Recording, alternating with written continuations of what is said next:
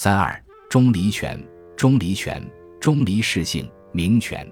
民间多称其为汉钟离，那是因为他本人是东汉大将。钟离权的号有三：集合谷子、正阳子、云房先生。他是道教全真道的正阳祖师，法器是手中的拂尘，和李铁拐一样，钟离权亦是道教杜撰的神仙。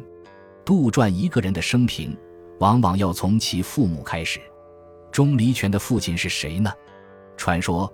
钟离权的父亲钟离章，当初因征讨北胡有功，被封为燕台侯。钟离权诞生的那一天，来了一位长者，自道是上古皇神使，要托生于此。说罢，就大踏步走进卧房，顿时间有一光数丈，如烈火腾焰，侍卫皆惊。这一天是农历四月十五日。据说钟离权生下来后，六天六夜不生不哭不食。到了第七天，突然跃起，说道：“身有子府，名书玉清，表明了自己的道家身份。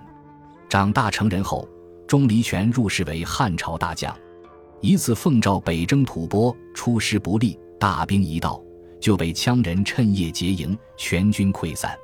钟离权独自骑马落荒而逃，行至一处山谷，迷失了道路，步入一片深林。这时遇到一位胡僧。”钟离权上前问路，那胡僧蓬头扶额，身挂草衣，带他走了几里地，有一处村庄出现在眼前。胡僧对钟离权说：“这是东华先生成道之处，将军可以就此歇息歇息了。”说罢，作揖离去。然而钟离权不敢近前惊动庄中之人，只得待在原处，一动不动。过了许久，只听有人在说话，这肯定是闭眼胡人饶舌了。话音落处，只见一老者身披白鹿裘，手扶青藜杖，声音高亢。老人问道：“来者不是汉大将军钟离权吗？你为何不寄宿到山僧之所？”钟离权听罢大惊，心知这老者肯定是异人了。这个时候，钟离权刚刚脱离虎狼之穴，又遭荆轲之私，于是决定回心向道，就向老者祈求度世良方。老者遂将长生真诀、金丹火候、青龙剑法传授于他。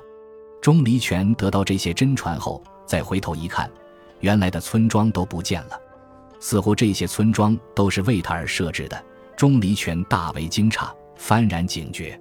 钟离权从此入华山修炼。后来，他游泰山，又遇华阳真人，相传华阳真人又传授给他。太乙刀龟、火符内丹等，因此又号正阳子。再后又入崆峒，夜见太上老君。